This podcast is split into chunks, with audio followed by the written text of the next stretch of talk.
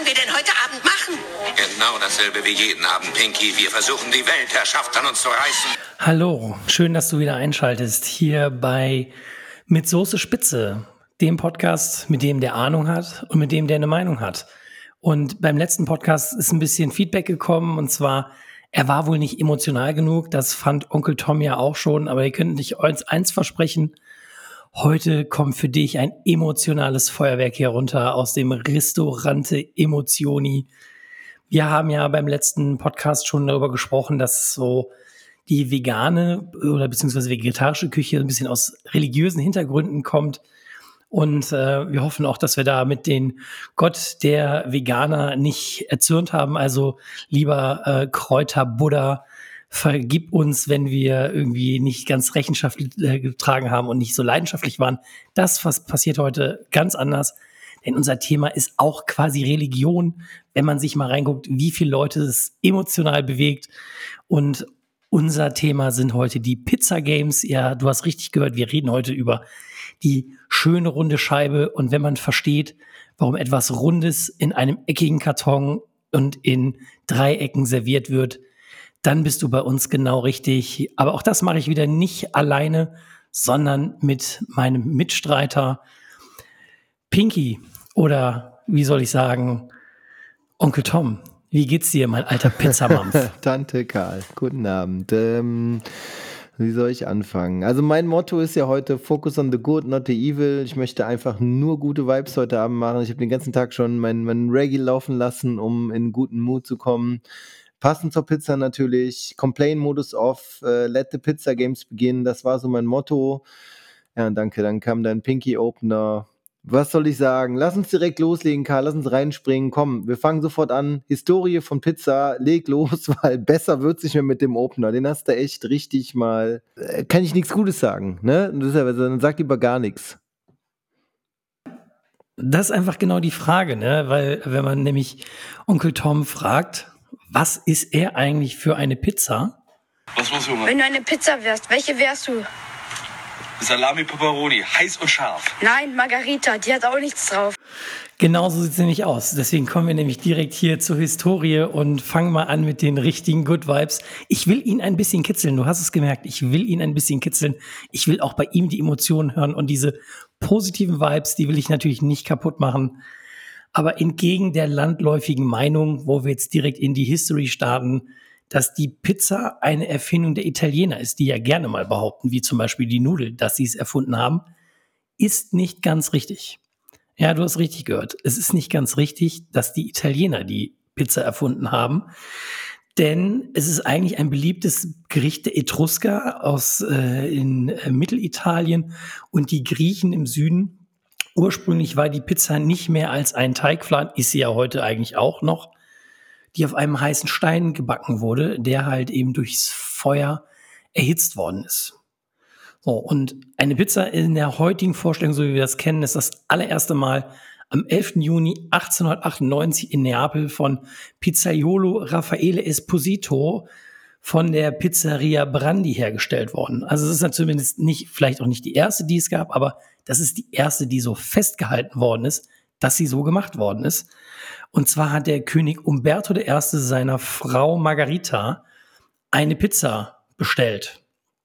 Esposito hat die Idee, dann eben diese Pizza in den italienischen Nationalfarben zu servieren, nämlich weiß, grün und äh, rot, halt die Tomaten fürs Rot, die Mo der Mozzarella fürs Weiß und der Basilikum fürs Grüne. Und hat sie dann natürlich in Ehren der Königin Margarita genannt. Ja, es war auch alles königlich, ne? Also ich denke dann heute, wenn hier der Lieferfahrer ankommt mit seinem schlechten Rucksack und der Belag schon so runtergelaufen ist und die ist so lauwarm und denkst so, ja, am Arsch, Junge.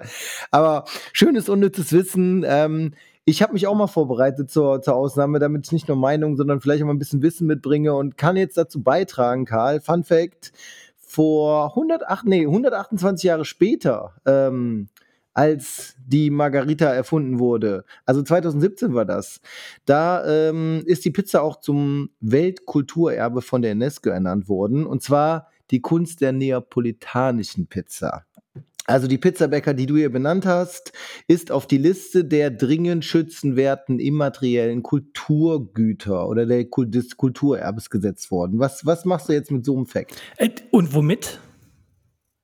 Mit Recht? Ja, natürlich mit Recht. Also für mich ist das einfach nur schützenswert und das ist nämlich auch genau das Thema, wenn du eine Pizzeria aufmachst. Du darfst nicht einfach sagen, du machst eine neapolitanische Pizza. Du musst halt eben diese Prüfung abgelegt haben und äh, zertifiziert werden quasi, dass du original neapolitanische Pizza machst. Da gibt es Hüter drüber, die durch die Lande ziehen und sagen, hey, du nennst dich neapolitanische Pizza, das ist keine. Warte mal kurz. In Deutschland oder auf der ganzen Welt? Überall. Also in Italien natürlich ganz extrem, aber es gibt halt äh, so, sozusagen so Wächter darüber, die ganz klar sagen, wenn du original neapolitanische Pizza machen möchtest, in deinem Restaurant, dann musst du das auch beweisen, dass es original neapolitanisch ist. Das darfst du nicht einfach so sagen. Super interessant. Äh, das ist ja, also du wirst bestimmt jetzt gleich erzählen, was ist denn genau eine neapolitanische Pizza? Also wie wird die gemacht? Weil eigentlich könnte ich ja jetzt sagen, wenn ich in Neapel geboren worden bin und ich komme jetzt einfach äh, irgendwo hin, dann sage ich, es ist neapolitanische Pizza, hat meine Urgroßmutter so gemacht. Aber so einfach ist es ja meistens nicht. Ne? Ähm, wie ging es denn dann weiter? Also wir sind ja immer noch bei dieser History-Kategorie. Ähm, da wurde am 11. Juni 1889 die erste Pizza gemacht für die Königin Margarita. Genau. So, und dann und jetzt sind wir natürlich in, der, dann in Deutschland und dann fragt sich jeder natürlich so, wie ist denn die Pizza nach Deutschland gekommen? Und da muss man sagen, 1937 wurde bei der Kochausstellung, also bei der internationalen Kochausstellung in Frankfurt das allererste Mal eine Pizza gebacken in Deutschland. Und 1952 hat Niccolo Di Camillo die erste Pizzeria in Deutschland beziehungsweise in Würzburg aufgemacht mit dem Namen Sabi Di Capri. Super äh, interessant wieder, weil ich dann, dann frage auch direkt, es ist waren wahrscheinlich mit den Gastarbeitern. Ne? 52 ist dann so die, die Gastarbeiter, die Italiener, die Türken sind ja viele gekommen. Dann ging das so los, ne? Aber da wir immer noch beim Klugscheißerwissen sind, habe ich hier auch noch was und damit würde ich diese Historie dann auch beenden und dann mal auf die wirklich wichtigen Sachen kommen, weil äh, 2015 gab es den ersten Pizza-Pavillon auf der Binale in Venedig. Wusstest du das? Und da ging Pizza ja in Richtung Popkultur. Das ist ja so ein bisschen ähm, das Thema dieser dieser Folge heute. Ne? Also, weil ähm, Popkultur ist ja grundsätzlich unser Thema. Aber jetzt erstmal, wo wir Historie beendet haben, zum Fachwissen nochmal. Wie macht man Pizzakarl? Weil das finde ich eigentlich immer das, was mich so ein bisschen kickt. Ne? Die, die Historie ist spannend. Wir wissen, der König hat der Königin eine Margarita machen lassen. ist auch geil. Geiler, geiler Antrag. Einfach so, Schatz, ich habe dir eine richtig geile Sache, eine Pizza Margarita mitgebracht. Läuft heute noch. Ähm, wenn ich jetzt nicht König bin und mir da irgendjemand hinstellen kann, der mir das macht, wie muss ich es denn selber machen? Also, ich meine, das ist ja wieder eine ganz einfache Geschichte. Zum Pizzamachen gehört ja nicht viel. Da rede ich jetzt nicht vom Wissen und ich rede auch nicht vom Können. Ich rede einfach nur mal von den Zutaten. Weil Danke. am Ende des Tages ist es ja nur Wasser, Hefe, Mehl und Salz. Und wenn du jetzt halt Hefe benutzt oder natürliche Hefe, sowas wie Sauerteig oder Levito Madre, und dann kommt ja drauf Tomate, Käse, Basilikum, bisschen Olivenöl. Mehr ist das ja tendenziell gar nicht. Und jetzt ist natürlich immer so ein bisschen das Ding, ich kenne das halt auch viel, dass Oregano draufkommt und eben nicht Basilikum. Das ist dann aber wieder die Frage, wo kommst du her? Weil auf eine neapolitanische Pizza zum Beispiel gehört Basilikum und kein Oregano. Ich, also dann sind wir wieder in der Bäckermatte, ne, wo man immer auf ein Kilo Mehl, wie viel Prozent Wasser äh, im Verhältnis Mehl sind da. Und das heißt halt, irgendwie, man hat halt irgendwie eine Hydration, also den Wasseranteil, so 60 bis 80 Prozent. Wenn du jetzt ein Anfänger bist, mach und der Teig ein bisschen einfacher zu verarbeiten soll, dann bist du so bei 60 Prozent. Ich finde immer gut so 70, 72 Prozent. Damit mache ich meine Pizza. Die Leute, die es so wirklich hardcore machen wollen, 80 Prozent ist ein sehr weicher Teig, also viel Wasser drin. Das ist schon wirklich sehr fortgeschritten. Also ich empfehle so 70 Prozent. Und dann hast du halt immer 0,5 bis 1 Prozent Hefe angemessen vom äh, Mehlanteil und dann halt eben 2% auf das Mehl halt äh, Salz. Also sprich 20 Gramm Salz auf ein Kilo Mehl in dem Verhältnis. Also das mal so Basic-Werte, die man so wissen sollte, wenn man einen Pizzateig macht. Ich frage mich schon so 60 oder 80 Prozent Hydration, wo ist der Unterschied? Also es ist dann so ein klebriger Teig oder ne, hier für die Normalos, die zuhören. Ne? Dann ist es einfach so, das pappt so in den Händen und du musst halt viel geschickter sein. Äh, oder wenn, wenn du sagst, du machst das mit 72 Prozent, ähm, was muss ich mir als Laie da vorstellen? Also das. Also du musst dir vorstellen, die prozentuale Hydration, das ist wie gesagt so eine genannte Bäckermatte, wie man so sagt, also äh, Baker's Math. Also das heißt, du hast ein Kilo Mehl und nimmst 600 Gramm Wasser da drauf dann hast du 60 Prozent Hydration. Okay, das hätte ich auch noch geschafft. Ich mache ja äh, sowas mit Zahlen. Ne? Man, man sagt, ich mache Genau. Sales oder Vertrieb ab und zu, aber was bedeutet das denn? Ne? Wenn ich sage, hör mal, auf 2 Millionen irgendwie 12 Prozent Marge, alles super, da denken die Leute sich auch so große Zahlen. Ähm, auf 100 Gramm Mehl 60 äh, Milliliter Wasser oder 80, wo ist der Unterschied? Nee, der Unterschied ist einfach, wie weich der Teig Der ist. klebt dann, oder? Du musst, ne, was heißt der klebt? Also du musst ja, also es kommt erstmal aufs Mehl an. So, das ist schon mal das große Thema. Du kannst ja nicht einfach nur irgendein Mehl nehmen. So, das heißt halt, äh, das Pizzamehl ist in der Regel Typo 00. Das ist halt so ein Spezialmehl. Das wird halt aus hochwertigem Weizensorten halt hergestellt. Und das hat halt einen hohen Proteingehalt. Das heißt, wenn man auf die Packung guckt, Proteingehalt, wobei dieses Typo 00, das hat eher was mit dem Mahlgrad zu tun, wie grob das ist. Das wäre so in Deutschland das Mehl 550er. Ja, dieses äh, Mehl 405, was so jeder in der Regel zu Hause hat, das ist halt so für Kuchenbacken und so, aber nichts, was so ein Klebeeiweiß haben soll, was den Teig am Ende elastisch macht. Du brauchst halt einen hohen Proteingehalt für das äh, Klebeeiweiß, was da drin ist, was halt einen stabilen Teig macht, was halt elastisch ist und nicht so breich wird am Ende des Tages.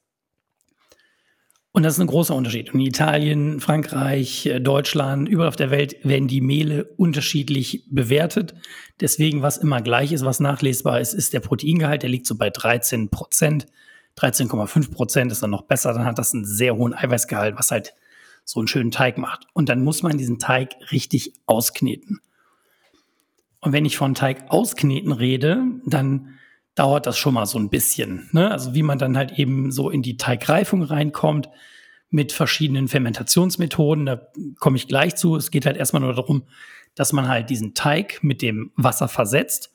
Dann mache ich in der Regel eine Autolyse, das heißt, man vermischt das nur ganz grob, dass das äh, Wasser sich mit dem Mehl richtig verbinden kann. Und dann die Zeit arbeitet für einen. Das heißt, das entsteht gefühlt von alleine schon so ein bisschen dieses Klebegerüst. Und dann knete ich das ganz lange durch. Erstmal so zehn in der Maschine, zehn Minuten langsam und dann nochmal fünf Minuten schnell. Und die letzten zwei Minuten gebe ich erst das Salz rein. Weil durch das Kneten entsteht das Klebegerüst und der Zusatz von Salz macht den Teig am Ende elastisch. Das ist ja dieses Science of nicht. Bin gerade ganz gespannt und, und höre dir zu, weil je länger wir diesen Podcast auch machen, desto mehr merke ich immer, warum Kochen bei mir nicht so funktioniert. Ne? Oder auf Deutsch, ich kriege dann bei meinem Deluxe-Essen, kriege ich ähm, von Tante Karl vier von zehn Sternen oder so. Und denke ich, aber warum ist das denn so? Ähm, da ist ja wirklich der Teufel im Detail. Also wenn du sagst, ich knete das drei Minuten so, zehn Minuten so, zwei Minuten so und tu dann das, das Salz erst rein oder so, das ist ja das, was man dann einfach auch wissen muss, ne? Weil, also für mich, ich schmeiß da alles rein, hau das einmal, so jetzt machen wir hier in Neudeutsch, ich weiß gar nicht, wie diese Rührmaschine da heißt, ne? Wir wollen jetzt keinen Namen nennen, dann knall ich das Ding da Rührmaschine, durch und dann, Knetmaschine, bitte?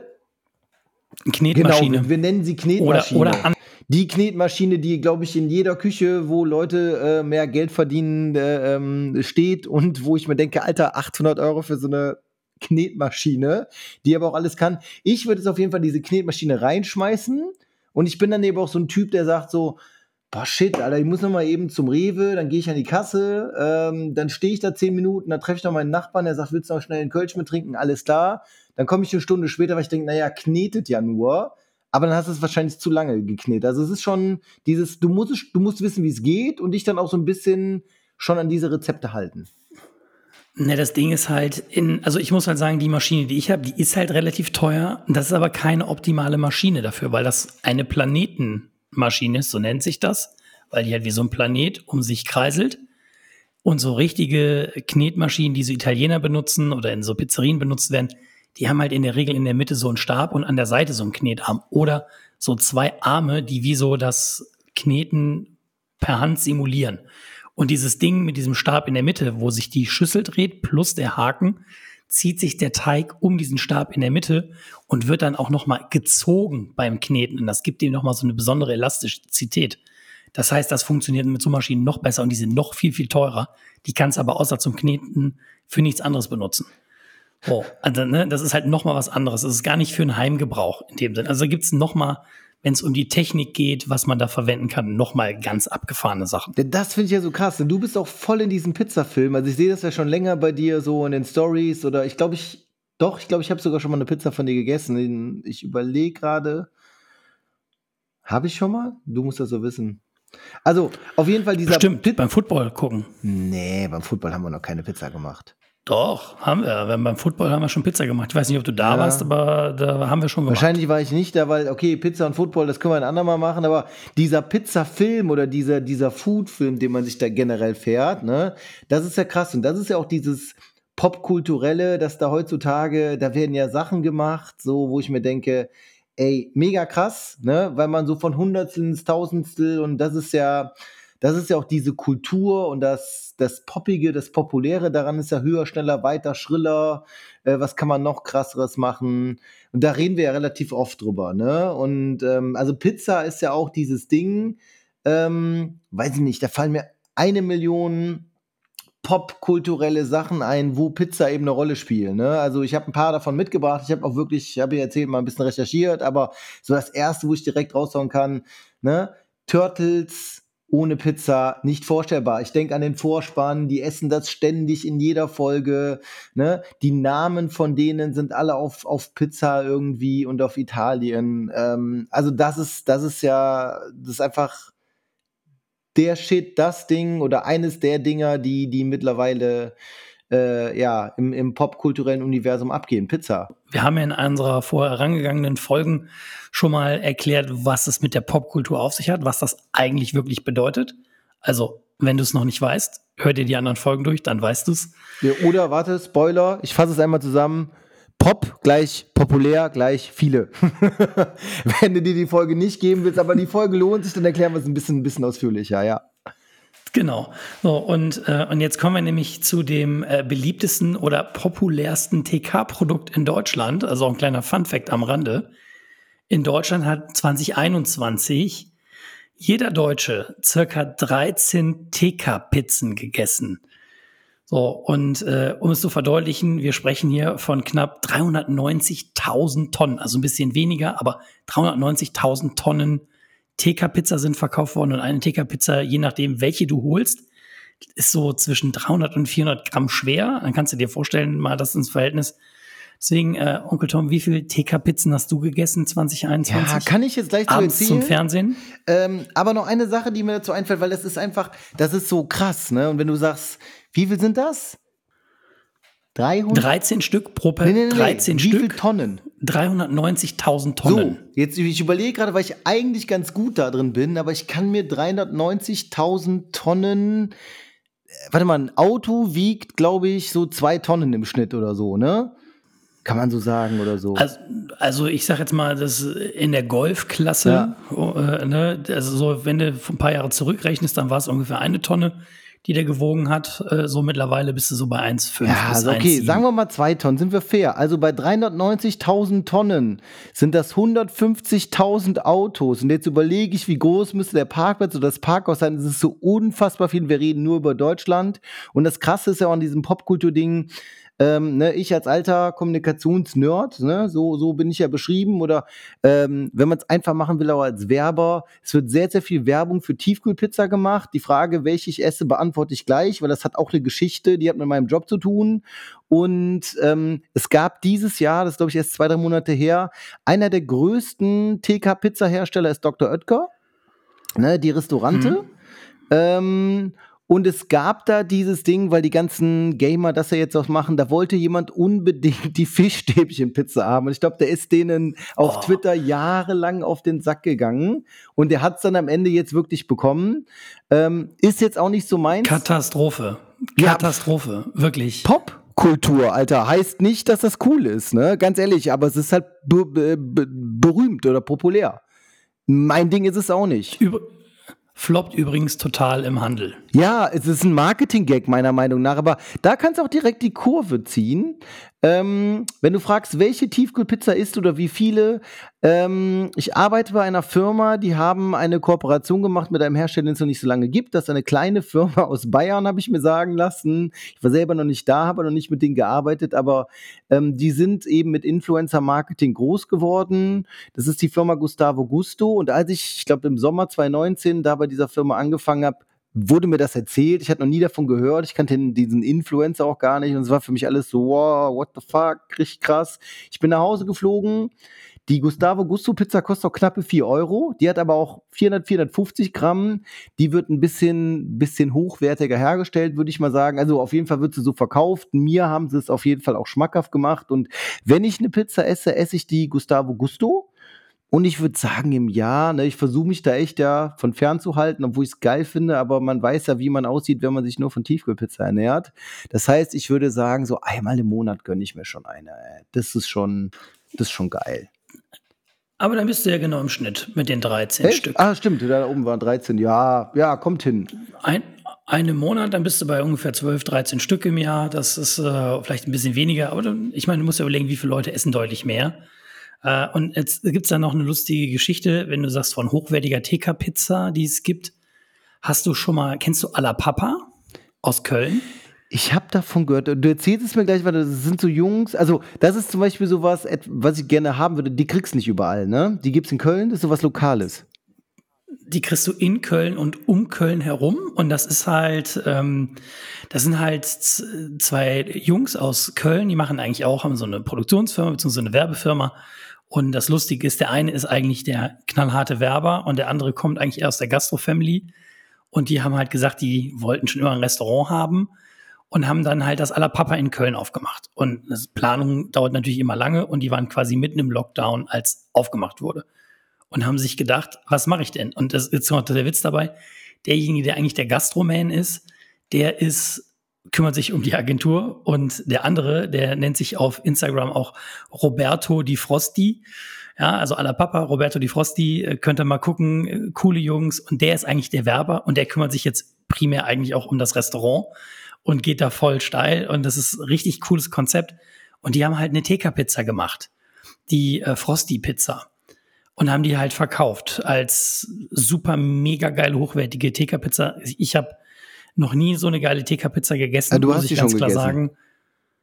Hammergeil. Okay. Hammergeil. Cooles Marketing dahinter, machen viel im Social Media, äh, nehmen die Leute sehr mit. Und das ist so durch die Decke gegangen, dass die ruckzuck eine Produktionsstraße gebaut haben, weil die dann nicht mehr hinterhergekommen sind, diese TK-Pizza zu machen. Und die gehen, machen das halt an verschiedenen Supermärkten in und um Köln, verkaufen die die quasi direkt und haben die halt bei denen gelistet. So, aber es ist jetzt nicht sowas, was deutschlandweit ist, sondern nur regional. Und deswegen kann ich jedem empfehlen, in und um Köln, guckt nach der Frosty, geht zu aller Papa, Hammerteil, wirklich mit beste TK-Pizza überhaupt. Und wenn ihr mal Bock auf einen geilen Filmabend habt, dann die. Okay, also muss ich mir geben, ähm, wenn du die jetzt mit der Gustavo Gusto vergleichst, noch, weil ich finde, ich finde, kein- Gustavo Gusto ist keine richtige geiler. Tiefkühlpizza mehr. Ich bin ja früher, ich bin ja mal in einer WG groß geworden. Da haben wir halt die Tiefkühlpizzen, also welche dann auch immer, weil die sind für mich alle sehr, sehr ähnlich. Ähm, wir haben die dann noch verfeinert, immer mit so einer Schei Scheibe Gouda da drüber oder so und noch so die günstige Salami da drauf, damit da mehr Käse und mehr Salami da so drauf ist. Ich sag mal, so geiler wurde die Pizza nicht, aber so nach dem dritten Bier war das auch in Ordnung und da war halt viel, viel Fett oder so. Und das hatte ich eben bei dieser Gustavo oder hab ich bei der Gustavo Gusto nicht. Ne? Die machen auch geiles Marketing. Ich weiß nicht, ob du die letzten Spots von denen gesehen hast. Die haben dann so Songs gecovert und so. Und ich meine, das, ist- das ist schon so ein geil. Lifestyle. Ne? Das ist ja der TK-Pizza-Lifestyle. Und ich finde ja, weiß ich nicht, man muss ja nicht Sachen schlecht reden. Wir haben gesagt, immer nur gute Vibes. Ich mag das. Ich finde, das ist auch, das ist auch Lebenskultur. Ähm, wenn man das eben in Maßen, das ist ein bisschen wie mit Alkohol, ne? wenn du ständig besäufst, dann ist es irgendwie auch nicht mehr geil, aber so, so einen guten Gin oder abends mal eine Flasche Rotwein und dann mal eine mehr, ist ja einfach so das, was wir Kultur nennen, ne? Esskultur, Trinkkultur und die, wer ist? Alla Papa, Roberto Di Frosti, die ist einfach noch geiler, oder wie, wie würdest du die jetzt einordnen? Ja, ich, ich finde sie einfach geiler. Okay. Punkt. Weil du bist ja so ein Gourmetle, ne? So ein kleiner. Was das ja heißt, also ne, da sind wir auch wieder bei der Popkultur.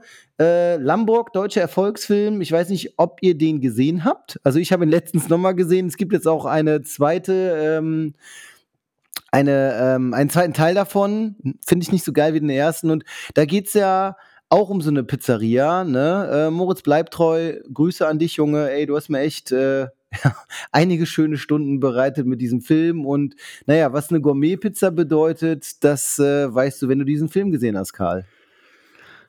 Also ich habe den Film gesehen und ich denke, du hast ihn auch gesehen, äh, wenn du äh, den Humor von uns teilst und die gleichen Interessen. Äh, äh deswegen äh, nicht nur Onkel Tom und Tante Karl haben den geguckt, du hast ihn auch geguckt. Aber jetzt mal, bevor wir jetzt hier wieder äh, abschweifen, weil ich muss ganz ehrlich sagen, es Thomas, es fängt schon wieder an. Wenn du redest, Junge, dann ist schon wieder viermal der Schnee über den Onkel Fickerberg hier geknallt. Bis der Onkel Fickerberg. Ja, also deswegen, ich will hier zurück zum, ich will hier zurück zum Thema. Und zwar habe ich ja eben schon ein bisschen angeteased. Wir sind ja eigentlich noch beim Teig. Jetzt haben wir schon ein bisschen was eben erzählt, äh, wie man lang man den Teig kneten muss. Es gibt aber eine ganz wichtige Sache, und zwar ist Fermentation wie fermentiere ich eigentlich diesen Teig, beziehungsweise wie kriege ich Geschmack in den Teig. Du kannst natürlich den Pizzateig machen, indem du alle deine Zutaten machst, verknetest den, lässt den ein bisschen gehen, klopfst den zusammen, vorholst deine Kugeln, lässt den nochmal gehen, rollst den aus, machst die Pizza. Das kann man machen. Das ist halt dann aber eben immer genau das Thema, mit äh, warum auch viele Leute so diese Glutenunverträglichkeit haben, weil es eben keine lange Teigreifung gibt. Und je länger ich einen Teig reifen lasse, desto geschmackvoller wird er. Und dann gibt es natürlich immer die Frage, mache ich das halt eben mit Hefe oder mache ich es auf eine natürliche Art und Weise? Und dann gibt es halt verschiedene Sachen, wie das wie ein Vorteig, den ich mache. Da gibt es einen, äh, einen sogenannten ganz normalen Vorteig, beziehungsweise einen Pulisch, wie man nennt, also einen polnischen Vorteig. Der hat eine 100% Hydration, wo man halt mit wenig Hefe, also 10 bis 20% der Gesamthefemenge arbeitet, rührt das halt einfach an und dann lässt man den Teig 12 bis 24 Stunden stehen, dass der schon mal so aufgehen kann. Und dann verarbeite ich den nachher in den restlichen Teig. Dann bin ich ein ganz großer Fan von der Biga. Das ist, finde ich, der beste Teig. Und wenn man sich das anguckt, was halt äh, Woodbakes heißt der, der Junge, der macht halt ähm, auch jetzt ein bisschen Bäcker. Oder ich glaube, der ist jetzt sogar Bäcker angestellt und hat halt eben ganz viel Pizza-Content gemacht und hat mich halt auf das Thema Biga gemacht. Das heißt, man hat eine 50-prozentige Hydration bei 100 Prozent der Mehlmenge, die man am nächsten Tag verarbeiten will. Also man macht mit der gesamten Mehlmenge einen Vorteig und macht eine extrem lange Hydration. Dann hat man so einen zutzeligen Teig, macht den am Vortag vorher. So, und am nächsten Tag nimmt man das alles und knetet den glatt mit der restlichen Menge Wasser, die man so braucht, so nach und nach. Und dann kommt auch am Ende erst das Salz rein. Und der Vorteil ist, die Biga macht einen schönen, stabilen, sehr schön elastischen Teig. Also mit der Biga. Ich finde, es gibt keinen besseren Pizzateig oder eine Vorreifung, wenn man sowas machen möchte. Hammergeil. Ich habe auch mal ein Focaccia damit gemacht. Hammergeil. Also Biga, beste. Dann gibt es noch so einen Schwamm.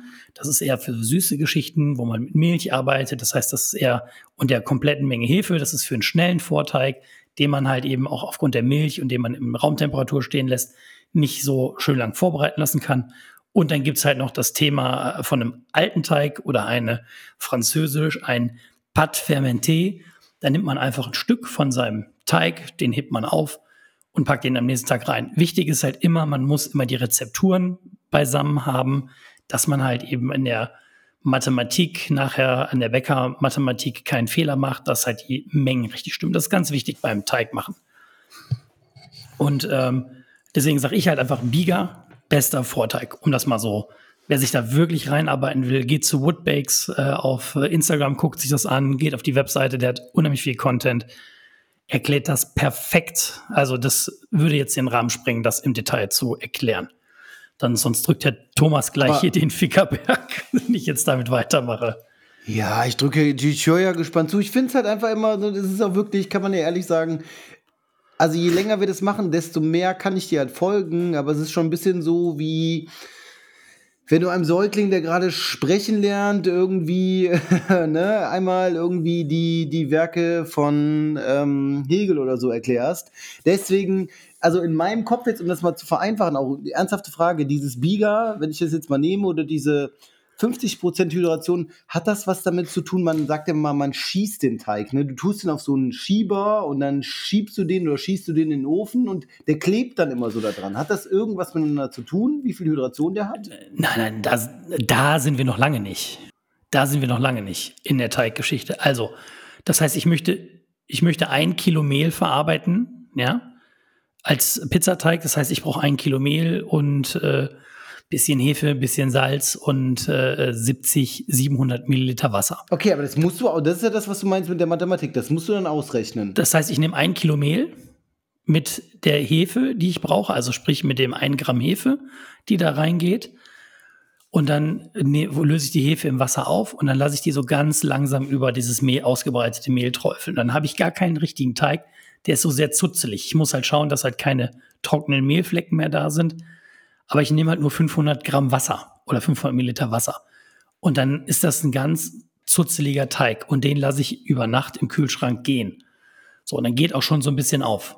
Und am nächsten Tag. Du sagst jetzt, ich muss mit meiner Mathematik genau sein. Gut, also ich könnte das schon sehr genau ausrechnen, das traue ich mir jetzt zu, aber du weißt ja, ich bin kein geiziger Typ. Ich denke dann, ey, weiß nicht, ob das ein Gramm ist oder anderthalb oder zwei, so passt schon. Und damit verkackt nee, man es dann. ist es nämlich eben nicht. Nee, ja, verkackt man es dann eher nicht. Also es geht nicht darum, dass man es dann voll verkackt, aber wenn man es genau machen will und ein perfektes Ergebnis möchte und immer den gleichen Teig haben will für jemanden, der es mit Konstanz macht und Akribie, der wiegt das aufs Gramm genau aus. Okay. Also akkurat wäre wär schon besser. Also dann funktioniert es halt besser du hast halt immer das gleiche Ergebnis oder ein verlässliches Ergebnis, wenn du es immer gleich machst. Du kannst natürlich zwei, drei Gramm, vier, fünf Gramm, zehn Gramm Unterschied haben. Das wird jetzt den Braten nicht fett machen, aber wenn du es genau machen willst, dann wiegst du es aufs Gramm genau okay. ab. Und du sagst, wir sind noch lange so, nicht beim Und dann habe ich halt nur 500. Wie kommen wir denn da jetzt hin? Nee, noch lange nicht, weil dann sind wir beim Backen. Und wir sind ja noch beim Teig. Ja, aber den hast du doch, okay, du hast jetzt das Ding gemacht, so, jetzt hast du ihn gehen lassen, jetzt ist er fertig. Jetzt rollst du ihn aus, oder? Nee, jetzt nehme ich am nächsten Tag, nehme ich ja dann diese Bieger, weil dieser Vorteig ist ja die Bieger tue den in die Knetmaschine und dann fehlen ja noch 200 Gramm Wasser und das Salz. Und dann knete ich das Wasser langsam rein, bis der Teig schon elastisch wird oder schön ausgeknetet ist. Und dann kommt erst das Salz rein, gebe das nochmal auf schnell mixen und dann wird der richtig elastisch und geil. Und dann muss ich den nochmal gehen lassen dann muss ich den portionieren, nochmal gehen lassen und dann ausrollen für die Pizza. Merkst du, wie ich die ganze Zeit wie so ein Kind hinten so, sind wir bald da, dauert noch lange. Mhm. also, das genau. ist schon ein Prozess, der, also du hast jetzt gesagt, ich tue den in den Kühlschrank, lasse den über Nacht. Ähm, das heißt, wenn ich das machen möchte, muss ich mir das vorher, man braucht schon Zeit dafür. Naja, du musst halt, wenn du, also wenn ich heute Abend Pizza machen will, habe ich gestern angefangen. Okay, aber das ist ja gerne, ne, Essen ist Gesellschaft, das ist so ein bisschen so ein Ding. Ne? Ein gut Ding will Weile haben, hat die Oma schon gesagt. Und ähm, dann, dann, weiß ich nicht, kann man in der Zeit vielleicht einen guten Wein trinken? Oder man, man muss am Tag vorher anfangen. Nehmen wir jetzt mal an, ich bin so ein Typ. Nee, muss man nicht. Das habe ich ja gesagt, muss man nicht. Du kannst auch einfach Schmeckt dann einen einfach Teig so kneten und den in zwei, drei Stunden durchziehen. Okay. Ist, Kannst ja machen. Ist einfach wie bei aber der dann Bolo. ist halt nicht so Je geil. länger die kocht, desto geiler wird die. Genau. Gut. Wo sind wir jetzt? Aber es gibt, aber es gibt ja noch die Möglichkeit, jetzt haben wir ja nur die Hefefermentation genommen. Jetzt kannst du ja noch, ich habe auch mal mit Sauerteig gearbeitet, so, und das ist halt so dieses, das mache ich jetzt ganz kurz, sonst das sprengt einfach den Rahmen. Da, da verlieren wir hier, da verlieren wir unseren Zuhörer. Weil es ist halt einmal, es gibt einmal die Möglichkeit hinzugehen und zu sagen, man macht das noch mit einem Sauerteig, dann muss man wieder die, die, die Prozentzahl, wie viel Sauerteig für die Gärung nehme ich eigentlich des äh, Teiges. Oder man macht halt eben das halt, also ein Sauerteig ist in der Regel 100% Hydration, hat eine hohe Milchsäure und wird halt intensiver, so wenn man den auffrischt, also immer mit ein Teil, ein Teil Wasser, ein Teil Mehl und dann macht man den so und dann ist das ganze Ding so, ne? Und dann gibt es aber eine Lievito Madre, das ist der italienische Weizensauerteig, der deutlich milder ist, der deutlich trockener ist, also hat eher eine Hydration von 50 bis 60 Prozent, ist halt natürlich relativ triebstark, weil er fest ist und hat halt eben, ähm, manche machen halt noch mal so ein bisschen Honig mit rein, um dem noch mal ein bisschen geschmacklicher zu geben, um auch noch ein bisschen mehr Bums reinzugeben. Oder Apfelsaft und der braucht halt nicht nur sieben Tage wie ein Sauerteig, bis der vollreif ist, sondern 21 Tage, weil der langsamer fermentiert und macht halt aber so einen richtig fetten Geschmack gibt er mit rein, so, ne? Und ähm, das macht man zum Beispiel in Italien noch Panettone. Also ich mag Panettone überhaupt nicht, kannst du mich mit jagen. Aber das ist so die ganze Geschichte. Und was halt eben daran spannend ist, jetzt äh, kennt ja jeder diese kleine Kochshow oder Entertainment-Show Kitchen Impossible. Und da wurde der liebe Herr Melzer nach Kopenhagen geschickt ins äh, ähm, Best oder Beast oder wie man das halt genau nennt.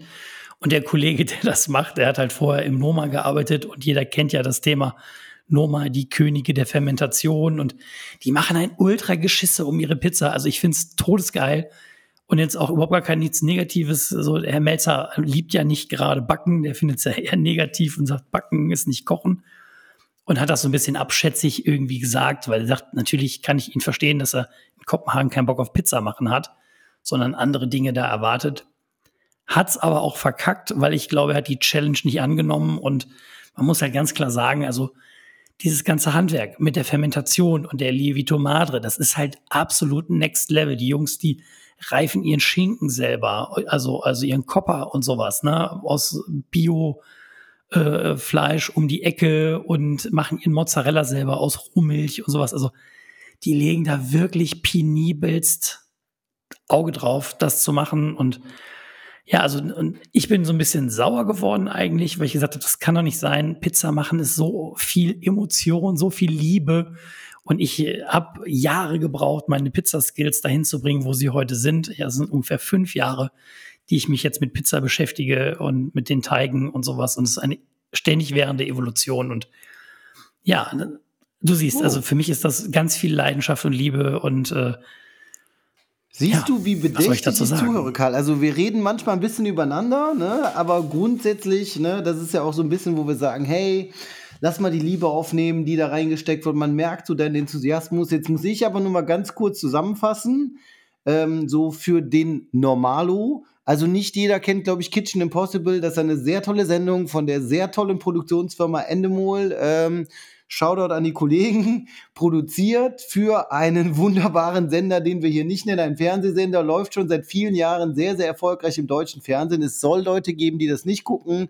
Da geht es ganz einfach darum, dass der sehr berühmte Pizzakoch, Tim, äh, Pizzakoch, der sehr berühmte Fernsehkoch Tim Melzer äh, irgendwo hingeschickt wird mit einem Gegner und dann geben sie sich eine Challenge und die müssen das nachkochen. Das heißt, die kriegen kein Rezept, die kriegen einfach nur das Gericht, die probieren das und dann müssen sie das nachkochen. Und ja, dann hat er bei Pizza. Und, und, nur, und nur mal als kleinen Einwurf und der Melzer, was der alles schon da runtergerissen hat, also da muss man wirklich den Hut ziehen. Ne? Also der wird ja immer auch so abfällig bedächtigt zu, so, ja, der kann ja gar nicht richtig kochen. Also allein was der rausschmeckt, das ist schon wirklich, ich weiß jetzt nicht, wie viel davon gestaged ist und was halt wirklich einfach echt ist, aber was der alles schon gekocht hat und muss man den ja, Hut ich wüsste also ganz den klar. Man ne? einladen, der könnte da vielleicht drüber erzählen, aber ich glaube, um das, um, um das auf den Punkt zu bringen, ähm, für den, für den Otto-Normalverbraucher oder den, den Empfänger an den TV-Geräten ist halt einfach nur, da ist jemand, der scheint wohl sehr gut kochen zu können und der macht das eben nach Gefühl. Und deswegen meine Frage auch immer, ich finde das sehr interessant, weil du ja sagst, hey, da muss man sehr akkurat sein. So kochen ist schon Kunst, ne? Und Pizza backen ist eben, kurz gesagt, auch eine Kunst, kann man, glaube ich, so sagen, ne?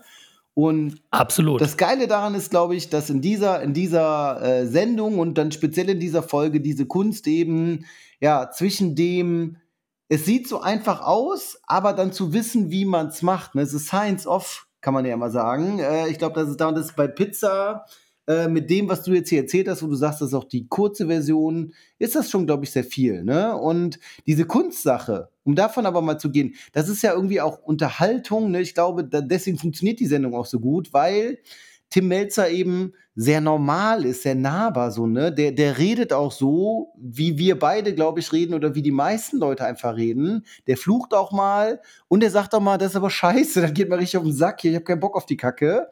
Äh, der sagt aber, boah, ist das geil, das hat mir richtig, das hat mir richtig Freude gemacht, das ist mir das Herz aufgegangen. Und ich glaube, dieses ehrliche, das ist dann, was letztendlich auch irgendwie die Kunst daran ist, ne? Das ist, ähm, mega gut schmeckt, ne? dass es sehr, sehr viel Wissen ist, dass es aber auch mit Liebe und mit Herzblut gemacht worden ist und dass es irgendwie, man sagt ja, eine ehrliche Pizza ne? oder ein ehrliches Gericht. Ja, und ich muss ganz ehrlich sagen, äh, du hast von Kunst gesprochen. Da gibt's ja die lieben Kollegen von uns beiden, unsere guten Freunde von Moforia und auch äh, von der ähm, nicht Konkurrenzagentur, äh, sondern von der, die wachsen ja auch zusammen, ne? Äh, von dem Bob Design Studio, die liebe Lilly, und die Teak-Leute, lass dich nicht vergessen, die Lilly, die Muforias, die Teak-Leute. Du meinst die Pizza ist Gott Ausstellung, ähm, die war auch in Düsseldorf im Museum Kunstpalast, ne? Genau. Das war auch, und da haben wir das eigentlich super schön zusammengebracht. Schöner Übergang. Da habe ich nämlich eben auch dran gedacht, weil mit den Moforia-Jungs gucken wir auch seit äh, Jahren Football, bevor dieser großartige Sender Pro7 Football in Deutschland groß gemacht hat, haben wir da äh, uns das schon angeguckt. Es gab mal Pizza, da war ich nicht bei, aber was die Jungs eben haben, die haben richtig Skill, die haben richtig Ahnung, die haben die. Und Mädels. Jungs und Mädels. Und Mädels, sorry. bitte die Menschen, lass uns sagen, die Menschen. Und die haben eben diese, diese Pizza-Ausstellung gemacht. Und das Geile, das kann man eben da auch, glaube ich, zusammenfassen. Am Ende ist alles, was sie da gemacht haben, Handwerk. Ne? Also ich glaube, einer von den Jungs, der Andi, hat dieses krasse Ding gemacht mit diesem Automaten, wo du so Schriften in so, in so Käse, also es war so eine Schrift, wo man Buchstaben wie so Käse ziehen konnte. Ne? Also es hat sich dann so richtig auf dem, auf dem Monitor entwickelt und du konntest dann so ein Rädchen drehen. Es war wie so ein Arcade-Automat oder so. Richtig krasser Skill. Ne, der Andi ist auch, glaube ich, glaube, der ist jetzt mittlerweile, der soll jetzt Dozent werden an der, der Uni Dortmund oder so. Also echt ein Typ, der sein genau. Handwerk gelernt hat, so wie du. Der ist so nerdig auf dem Thema unterwegs. Dem kann man auch nicht immer zuhören, weil irgendwann wird es zu viel. Aber der schafft es, das eben erlebbar und anfassbar zu machen. Ähm, und so, dass es richtig geil ist, ne? Und so hatte jeder eben sein eigenes Ding da. Der Alex, ähm, also einer, ein, einer von den Jungs, der hatte einfach eine richtig geile Videoinstallation mit so richtig geilen TV-Röhrenfernseher übereinander gestapelt.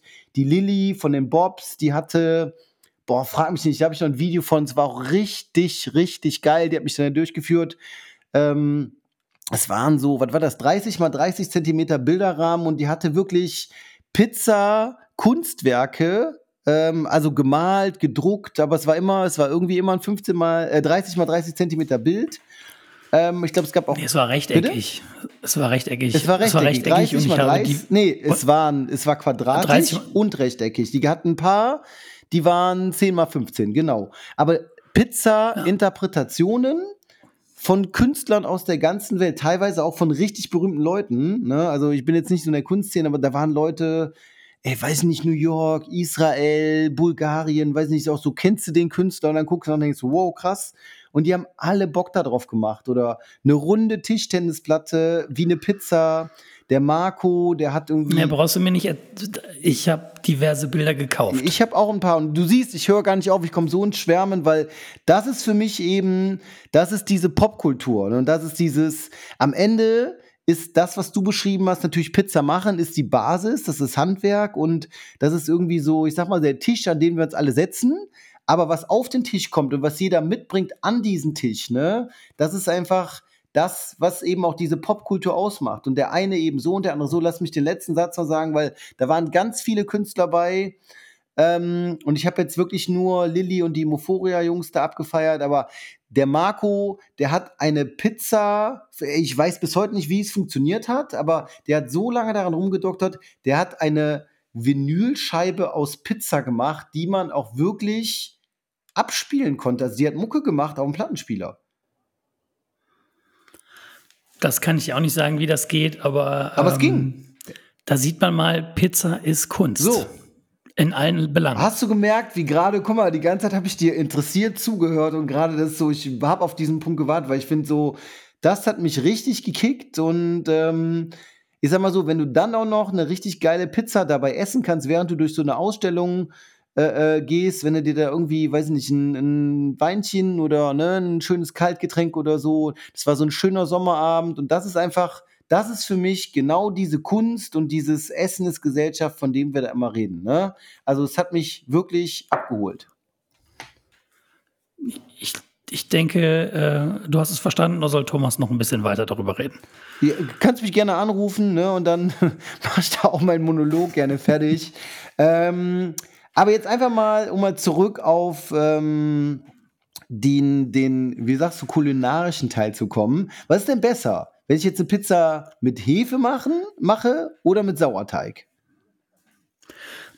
Das ist halt wieder eine Glaubensfrage, muss ich sagen. Also die Hefe ist natürlich einfach deutlich zuverlässiger. Das ist ein bisschen einfacher zu handhaben. Ne? Also du kannst es halt einfacher hochrechnen, runterrechnen.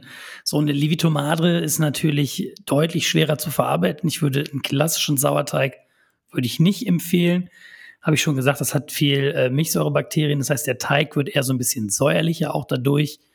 Die Levito Madre ist halt eben ein, ein milder Weizensauerteig und am Ende des Tages ist der Einsatz von industrieller Hefe eigentlich nichts anderes als eine Abkürzung des Sauerteiges, ne? weil das ja eigentlich nur denselben Prozess beschleunigt über diese Hefebakterien, die ja ansonsten in dem Sauerteig sind. Wenn du dir das antun möchtest und auch wirklich Bock hast auf Evolution, dann versuchst du es mit einer Levito Madre. Ganz okay. klar. Das ist die absolute Endstufe. Okay, also du sagst. Ansonsten nimm einfach eine Hefe und eine Biga. Du sagst, es ist eine Glaubensfrage. Dann ne, gebe ich hier mal ein Zitat: Die heilige Scheibe, die alle vereint, die Weisheit der Menschheit gebacken in Teig. Also. Hä? Hab ich noch nicht kennst gehört. du nicht. Weiß ich jetzt nicht, was du von mir willst. Oh, ich glaube fest daran, dass uns Pizza retten kann, Karl. Ja, da Klingelt's? Habe ich schon mal Ja. gehört. Antilopengang, äh, ich habe dir doch versprochen, heute gibt es nur Ja. richtig gute Vibes und Popkultur. Antilopengang war, boah, lass mich, ich glaube auch 2017, war auf Platz 1 der deutschen Charts. Ähm, richtig geiler Song, kann ich dir nur empfehlen. Das ist genauso wie, ähm, kennst du Kenne ich, kenne ich. Jetzt, wo du es jetzt, wo Oh, sagst, habe ich es im Ohr. fest Ja. daran, dass uns Pizza. Ne? Also der hatte echt einen geilen Vibe auch. Ja. Ich gebe dir mal eine andere Line, vielleicht kennst du die. Ähm, Cavallo und Remi Demi, habt ihr nichts zu essen da? Ich will Pizza. Von Deichkind. ja, okay, das ist klar. Und das sind einfach so Pop-Songs, ne? Also wir haben Aber irgendwie. du, du müsstest es anders, du müsstest es anders betonen. Habt ihr nichts zu essen da? Ich will Pizza. ja, ich glaube, es ist sogar ein bisschen lethargischer. So, habt ihr nichts zu essen da? Ich will Pizza. Keine Ahnung, aber das. Ja, aber ich will auch eine Pizza jetzt. Jetzt will ich eine Pizza. Ich habe auch gedacht, also wir sitzen ja nicht zusammen, aber ähm, wir essen so eine, so eine geile hier aus, aus Köln. Nee, aber um einfach mal den Bogen wieder zu spannen, da ging es ja eigentlich drum, ne? Glaubensfrage auf jeden Fall. Und wir haben eben, wir haben ganz krasse ähm, Cartoon-Popkultur mit den Turtles. Das ist so Anfang, Mitte der 90er. Wir haben hier einen ganz, ganz krassen deutschen Kinofilm, ne, wo wir, wo wir irgendwie Pizza haben. Jetzt zwei Songs, die, die in der ähm, deutschen Musikszene auf Platz 1 waren. Also ich glaube schon, dass wir mit dieser ganzen Pizzanummer da die Popkultur echt getroffen haben. Ne? Und wo du eben gesagt hast, also die Fischstäbchen-Pizza, auch wenn es nur ein Marketing-Gag war, äh, hat auf jeden Fall funktioniert. Sogar du hast davon gehört. Ne? Das ist jetzt nicht so eine, so eine Bubble. Ja, wir hatten das bei uns auf der Arbeit. Ich arbeite ja bei einem äh, äh, im Handel mittlerweile und nicht mehr in der Küche. Und da ging es um irgendwie um Sortimente und was wir nicht brauchen. Und da ging es genau um diese Pizza, dass man die einfach nicht braucht und dass das eine Frechheit ist, dass die bei uns im Regal lag. Also das hat natürlich andere Gründe. Aber das war, äh, da haben alle auch nur gesagt, so, mein Gott. Aber wo du auch beim Popkultur bist, wo ja natürlich auch Pizza total Popkultur ist, das ist natürlich in den USA. Ja, auch viele italienische Einwanderer und da ging es halt auch schon äh, Anfang des 20. Jahrhunderts, äh, Ende des 19. Jahrhunderts um Pizza, wo die ganzen Fabrikarbeiter halt Pizza gegessen haben. So, und äh, wenn man sich allein mal guckt, wie viele Sorten es gibt, nur jetzt mal um so ein paar zu nennen, ohne da jetzt wirklich im Detail drauf einzugehen, das ist halt die New York Style Pizza, die neapolitanische, die Chicago Deep Dish, die Detroit Style, die, die Stuffed Crust, die Pan Pizza, ja, die New Haven Style Pizza. Also das gibt so unendlich viele Sorten in den USA, was Pizza angeht, die alle unterschiedlich sind, die alle ihre Besonderheit haben und alle sagen halt gefühlt, wir haben es erfunden. Ja, wobei natürlich New York so ein bisschen auch der Ursprung der Pizzageschichte in den USA gewesen ist, zumindest was man so überliefert. Und wenn man sich allein mal irgendwie durch Brooklyn geht, das ist halt Pizza Heaven, ja, weil einfach unheimlich viele Italiener da wohnen. Und da kommen wir nämlich auch zum nächsten, nämlich wie backt man nämlich eigentlich eine Pizza, Das ist nämlich die dann ganz nämlich krass, ne? sehr Weil heutzutage unterschiedlich ist. Das ne? ist ja wie, wie beim, beim Steak oder bei dieser ganzen Meat- Meat-Geschichte. da gibt es einen Smoker, da gibt es jetzt den, den Weber-Grill, den oder weiß nicht. Und so gibt es ja bei, bei Pizza auch die Öfen, die mittlerweile, ähm, kannst du bestimmt mehr darüber erzählen. Aber es ist ja auch so ein Statussymbol, oder? Nein, was heißt Statussymbol? Also das ist wieder auch die Frage, was darfst du bei dir im Laden? Ne? So ein bisschen, wenn du ein Restaurant hast, was darfst du da überhaupt anbieten? Hat ja was mit Brandschutz und sonst noch alles was zu tun. So, und natürlich alle schwören halt so ein bisschen auf diesen, mittlerweile, weil halt diese neapolitanische wieder so sehr hochkommt, auf diesen Pizza Dome, den es halt eben gibt. Und mit Holz Ich wollte gerade oder sagen. also mit Holzkohle, beziehungsweise mit, äh, mit Feuer, mit Holz befeuerter Ofen, der natürlich dann auch so ein bisschen eine rauchige Note gibt. Dann hast du natürlich diesen ganz normalen Elektrobackofen. Dann kannst du das Ganze auch, wenn du mit Feuer arbeiten willst, mit Gas betreiben. In den USA ist das zum Beispiel auch breit, weit verbreitet, dass es mit Kohle beheizt wird, der Ofen. Das hat auch immer was mit Temperaturschwankungen zu tun, weil natürlich mit Feuer, also mit aktivem Feuer, wenn ich nicht mit Gas heize, sondern mit Holz, dann hast du halt so eine Peak, was die Hitze angeht, und dann brennt das ein bisschen runter, dann wird, geht die Temperatur im Ofen wieder runter. Mit Kohle hast du halt eine sehr stabile Hitze, mit Gas und Elektro natürlich auch. Aber auch zu Hause gibt's mittlerweile die krassten Sachen, womit man äh, Pizza backen kann. Und deswegen jetzt mal hier ein Aufruf an die Firma. Also wir werden ja hier nicht gesponsert. Das ist ja alles hier unbezahlte Werbung, aber hier gerade Gosni darf hier mal so einen Dome schicken. So einen kleinen äh, Holz- oder gasbefeuerten Pizzadome, den man für zu Hause kaufen kann. Absolut spektakulär, next level. Die machen auch so ein Mini, so eine Rockbox oder halt von den Vergleich den Kodak Oni. Das kann man alles machen, das ist total geil. Man kriegt wirklich, ich habe das ja ausprobiert, im normalen Backofen mit Pizzastein kann man machen. Das Ergebnis wird aber immer so, weiß ich nicht. So, und ich habe ja einen, so einen Gasgrill mit Haube und habe darauf immer Pizza gemacht. Und ich habe mich immer gewundert, warum das obendrauf nie so schön Farbe genommen hat und knusprig wurde. Das liegt natürlich daran, wenn man die Haube aufmacht, geht die Oberhitze weg. Und bis die sich wieder aufgebaut hat, ist der unten quasi schwarz und oben noch nicht richtig durch. Du brauchst halt auch immer eine Oberhitze und nicht nur eine Unterhitze vom heißen Stein. Und dann habe ich mir so eine kleine Haube gekauft, die ich über den Stein gedülpt habe. Und seitdem wird meine Pizza auf dem Grill auch fast wie aus einem richtig geilen Pizzaofen. Aber ich träume immer davon, was heißt träume? Ich überlege immer, kaufe ich mal so einen geilen Pizzaofen für zu Hause, weil ich liebe einfach die Pizza machen. Und eigentlich würde ich mir eher diesen Dome kaufen von Gosni, weil ich da auch Brot drin backen könnte. Ich liebe es ja auch Brot zu backen und das wäre einfach so wirklich das Next Level Ding. Also es jeder, der Bock auf Pizza hat, kauft euch so einen scheiß Ofen für zu Hause. Das ist einfach ein viel geileres Ja, Ergebnis. geil. Ey. schwör. Das wäre jetzt eigentlich auch meine Frage gewesen, weil ich bin ja so ein Typ, ich kaufe sowas alles gar nicht. Ne? Ich äh, kaufe ein Auto, ich bin auch so ein Oldschooler. Ich komme dann zu dir mit meinem Auto vorbeigefahren und ähm, genieße dann aber, ein Gosney-Dom ist so das Nonplusultra für dich. Ne? Weil ich, ich persönlich finde ja, man hört immer Holz, Holz, ähm, ich kann sagen Holzkohle, ähm, ein Holzofen, ne? Und ich finde so die geilen Pizzerien, genau wie du sagst, die haben richtig schön gehackt, gehacktes Holz, die feuern da rein und so. Und es hat diesen, ja, ich mag diesen Geschmack, ey. Also es ist so das, Das- Ding, wo ich drauf abfahre. Das Geile an, das Geile an diesem Gosney Dome ist halt, du kannst es halt mit Holz oder mit Gas befeuern. Es geht halt beides. Punkt. Ich hätte einfach so ein Ding haben. Gosni schickt mir so ein Promo-Ding, wir machen ein bisschen Werbung für euch. Schickt mir so ein. Ding, das ist eine ganz Ich- offizielle Aufforderung. Ich freue mich drauf. Das Geile ist, kennst du das, wenn du über so Sachen redest, wo du gar keine Ahnung von hast? Das ist so, wie wenn ich manchmal, weiß ich nicht, sag so, ja, okay, ein Gosney-Dom also. Ich hätte Ja, fast schon gesagt, wann hast du denn Geburtstag? Wahrscheinlich kostet das Ding so 7000 Euro oder was, was, was kostet was? Nee, so teuer ist gar nicht. 1500 Euro mit einem Ja, Zip ein. Schnapper mal. Ist ja fast, ich würde Naja, sagen, eine Kaffeemaschine klar. für mich. Aber da können Ja, wir genau, eine Kaffeemaschine für dich. Kaffeemaschine Genau. für mich, Ähm, Gosney und Dom jetzt- für dich, wunderbar. Ähm, Genau. Und wenn wir jetzt hier aber darüber reden, über den Dom und wie auch immer, so jetzt will ich mich von dir wissen, wie isst du deine Pizza eigentlich am liebsten? Was ist deine Lieblingspizza? Also nicht Belag, Geil. sondern neapolitanisch, Pizza Romana. Okay. Wie hättest du die gerne? Okay, genau. Belag, wenn ich wollte dasselbe machen, nur mit Belag, aber dann fangen wir damit an. Ähm, es gibt ja diese 485 Grad, ne? die kommen auch aus Köln, die gibt es ja jetzt in Düsseldorf oder gab es in Düsseldorf oder so. Und das war, da habe ich erst gecheckt, was neapolitanische Pizza ist, ne? Weil die ist ja ganz dünn und ich sag mal, die ist nicht knusprig. Dann gab es bei uns im. Ne, die hat aber so einen dicken Rand, hat die halt. Ja, aber die ist ja so, ich sag mal, weiß ich nicht, wenn du, wenn wenn du böse sein willst, ist die nicht so richtig durchgebacken, ne? Die ist ja so ein bisschen matschig.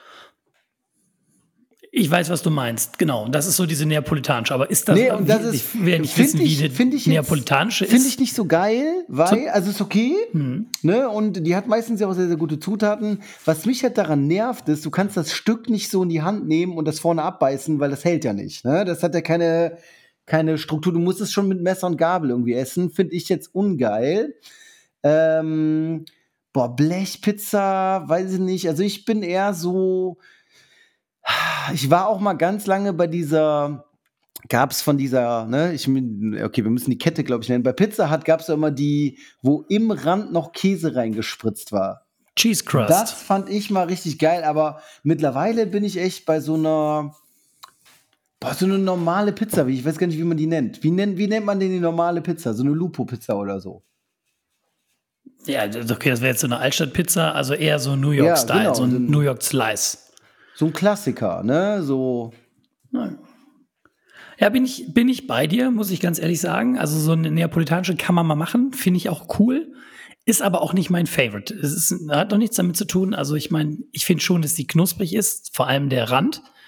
Aber in der Mitte, ich weiß, was du meinst, die ist halt eher so ein bisschen laff, so, ne, in der Mitte. Also die ist nicht so ganz so crunchy. Und ich habe sie gerne. Ich kann so einen Slice essen, also diese klassische New York-Style. So, aber es gibt auch Tage, da habe ich Bock auf eine Blechpizza. Ich hatte letztens total gierig Bock auf eine Blechpizza, wo der Boden so ein bisschen dicker ist und ein dicker Belag oben drauf ist. Das ist, brauche ich auch nicht jeden Tag, aber dieses Grandma-Style oder dieses Family-Style, so finde ich manchmal geil. Aber eigentlich habe ich auch so total Bock auf so eine crunchy, dünne Pizza mit ein bisschen Rand und Käse, der zieht und so. Das ist so mein Style. Wobei es natürlich auch eben diese, diese äh, römische Pizza gibt, die eher so länglich ist, äh, wie so Richtung Pinsa geht. Finde ich auch cool. Also ich hab, bin so mal, mal so, mal so, ne? Ähm, ich, aber wenn du mich so fragst, eher die klassische Pizza, wie man groß geworden Aber ist, die man so knicken kann. Genau, genau. Jetzt pass auf, eine Frage noch hinten dran, die auch wichtig ist. Isst du denn das Stück dann ganz oder bist du auch so einer, der. Klar. Ja, oder? Ich esse den isst Rand, na auch, klar. Weil das, das ist dann immer der Ding so, Alter, du kannst doch nicht nur das da runterknabbern und dann haben die immer, kennst du diese Leute, die auf dem Teller dann diese Randstücke ja, haben? das sind zu viele Kohlenhydrate. Ich esse den Rand nicht mit. ey, und ich fand das früher, also ich bin da so ein Riesenfan, ne, wenn du dann noch so diese fiese Kräuterbutter in dieser Plastik, dann kannst du geil den Rand mit der Kräuterbutter dir noch reinfahren, ey. Das, das hat mir früher Ja, da mal kommen wir, Kick da habe ich später noch die, da, das, da habe ich noch die, die, was welche Schweinereien zur Pizza, aber du wolltest nach den Belagen, glaube ich, fragen. Ah, ja, genau. hier. Was sind deine, wir haben ja noch nicht unsere, unsere Top 3 gemacht. Ne? Wir kommen ja langsam so zum Ende. So, also, was sind deine Top 3 Belege für Pizza? Was muss auf eine Pizza? Ja, also klar, also Tomate, Käse, Standard. Ne? Dann ist immer die Frage, Basilikum bin ich, brauche ich nicht unbedingt.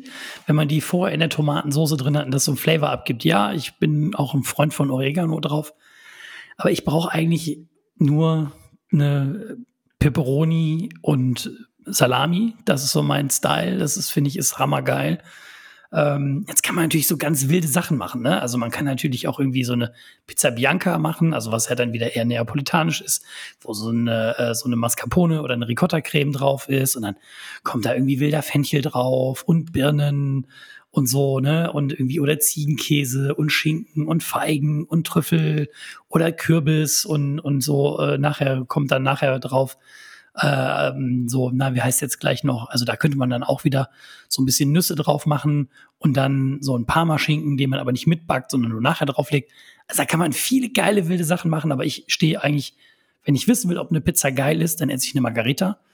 Und wenn ich weiß, dass die geil ist, dann bestelle ich beim nächsten Mal mit äh, Spinata Romana, die auch gerne pikante. Oder halt, wenn die Pikante nicht haben, dann noch Peperonis drauf. Aber ganz wichtig ist, die Salami muss oben drauf gelegt werden und die muss mitgebacken werden, dass sie knusprig Alter, wird. du bist doch Ich mag Koch. das nicht, wenn einer eine Salami nachher nur drauflegt. Das ist ekelhaft. Warum machen die das? Wer hat das erfunden? Ich glaube, das war irgendwann, hatte das was zu tun. äh, Also entweder ist es billiger oder ich weiß nicht, warum die das erfunden haben. Was, die mit Die draufzulegen hinterher, also oder die Pizza die... zu backen und die dann drauf zu tun, wenn die schon gebacken ist. Was soll das? Das war früher, das hat früher Ja, niemand hat gemacht. Das ist irgendwann, wegen irgendeiner Regel oder so, ist das mal gekommen. Ja, kann ich dir sagen, was das zu tun hat. so. Ja, nee, das, äh, das hat was mit dem Nitritpökelsalz zu tun, was in der Regel in der Salami Okay. drin ist. Und das soll dann krebserregend sein, wenn man das zu sehr erhitzt und so. Aber dann brauche ich auch keine Salami auf der Pizza, wenn die nur so lauwarm oben drauf gelegt wird, dann schmeckt die halt Ich scheiße. wollte gerade sagen. Vor allem die Leute, die das machen, die haben halt keine hochwertige Salami, die haben halt irgend so eine billige 1A-Salami, die eh scheiße schmeckt und die kannst du dir eh knicken, die brauchst du sowieso nicht drauf. Okay, pass auf, ich mache es ganz einfach, weil ich Ab- Was ist dein Top-Belag? Mein, mein Top-Belag. Also ganz simpel. Ich finde immer so Tomatensoße und äh, Käse, ne, hast ja gesagt, Standard.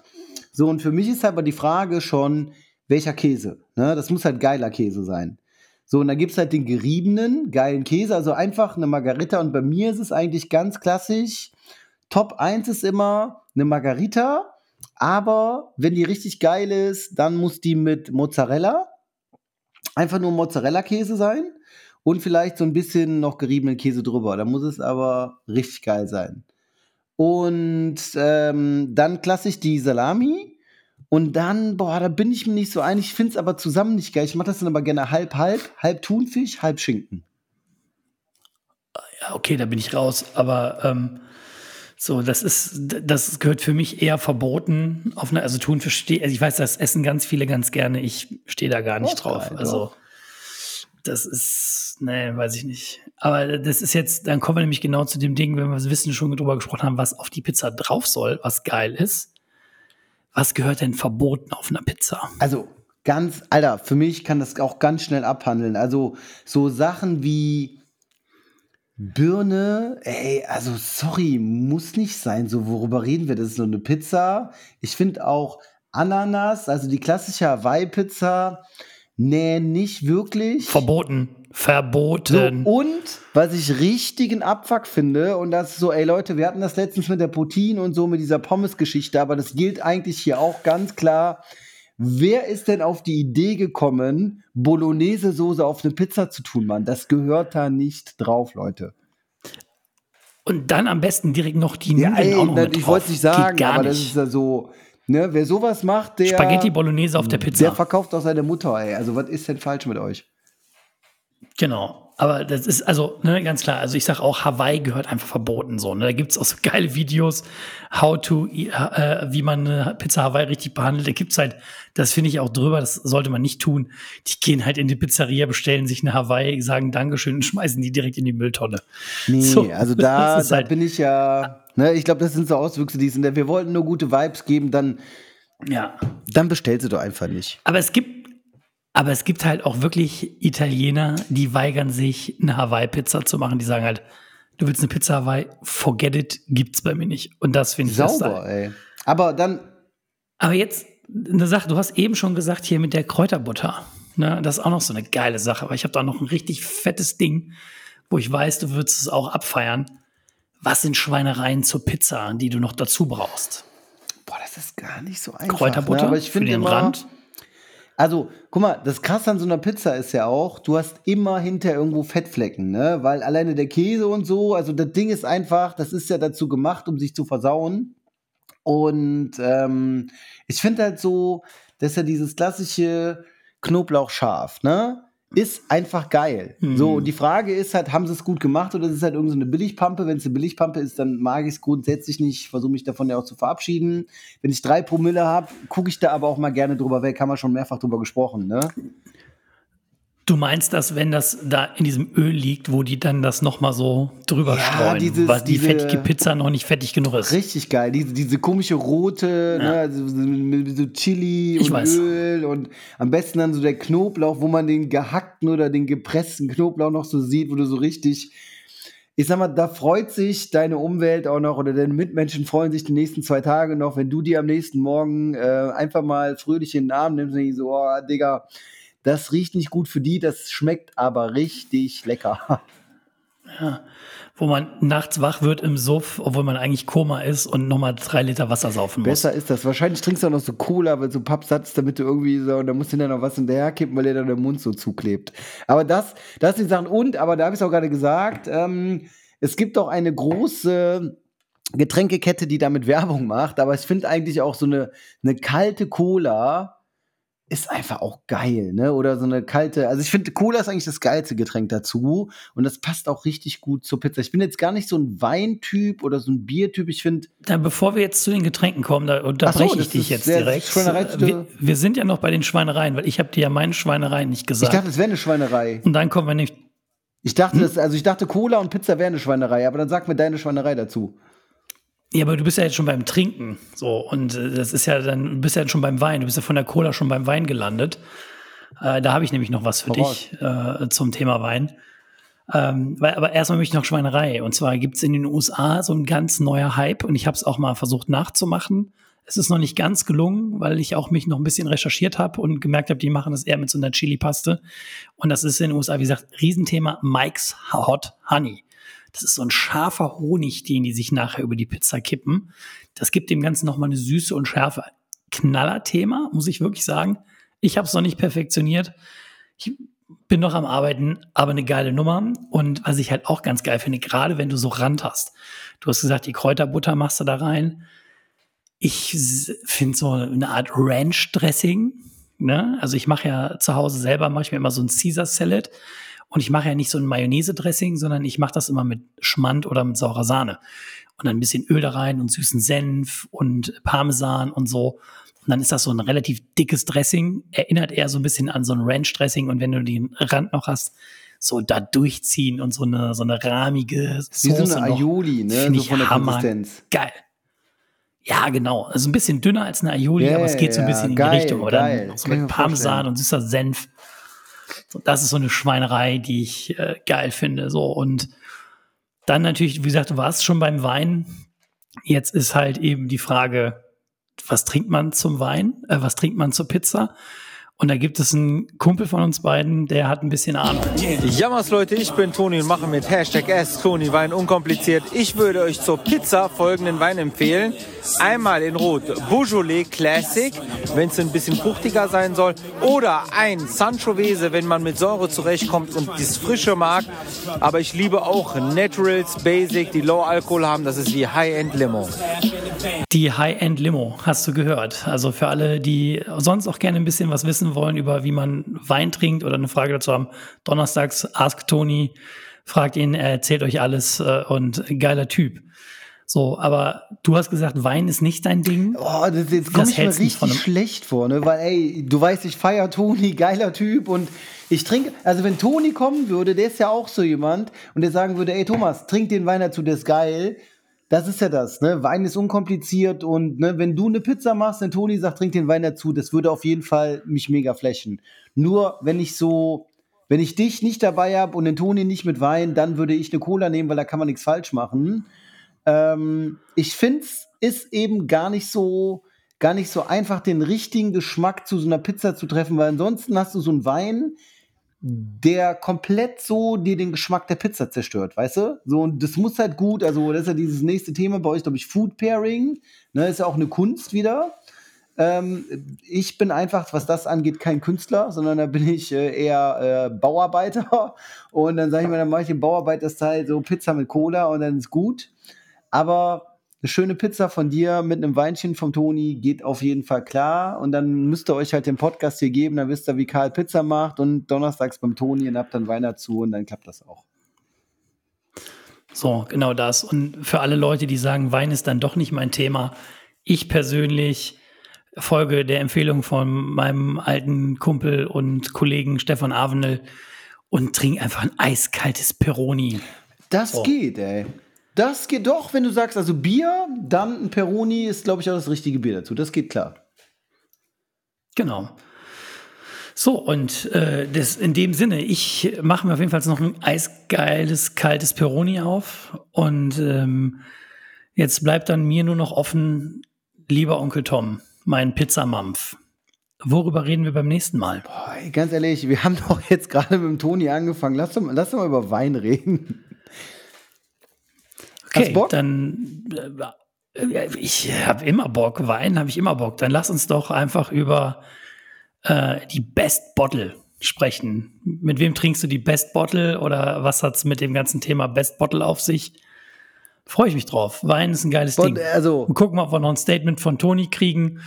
Den können wir natürlich auch nicht überstrapazieren, aber wir schauen mal, was Vielleicht wir für hat er ja können. Bock, ne? Und ganz ehrlich, in Vino Veritas, ne? Ist das schon, ich liebe diesen schönen Spruch. Und ansonsten kann ich nur sagen, Karl, ich habe ein, zwei schöne Geschichten zu den Best Bottlen. Bei einigen bist du sogar dabei. Und schau da an meinen Dad, der ist natürlich auch bei Wein immer mit am Start. Also machen wir beim nächsten Mal ähm, die ganze Nummer mit einem Getränkeansatz. Hat mich gefreut. War geil. Wann Ja, essen wir jetzt mich Pizza? auch. Das machen wir vorher da- noch, oder? As soon as possible. Sehr gut. Und deswegen, ich, ich danke dir erstmal, dass du heute wieder dir unser Ohr geliehen, äh, dass du uns wieder dein Ohr geliehen hast und interessiert zugehört hast. Und wir freuen uns, wenn du auch beim nächsten Mal wieder einschaltest. Und ich, Ich hab keinen Bock mehr. Ich schmeiß alle raus. Ich schwör's, ich fange irgendwo bei Rewe an, an der Kasse, Alter. Lass mir einen Silberblick kloppen, Alter. Und dann gucke ich da ein bisschen in die Bananen und beziehe irgendwas über die Kasse und gehe nach Hause und habe am Monatsende 1500 netto und dann sollen sie mich alle am Arsch lecken.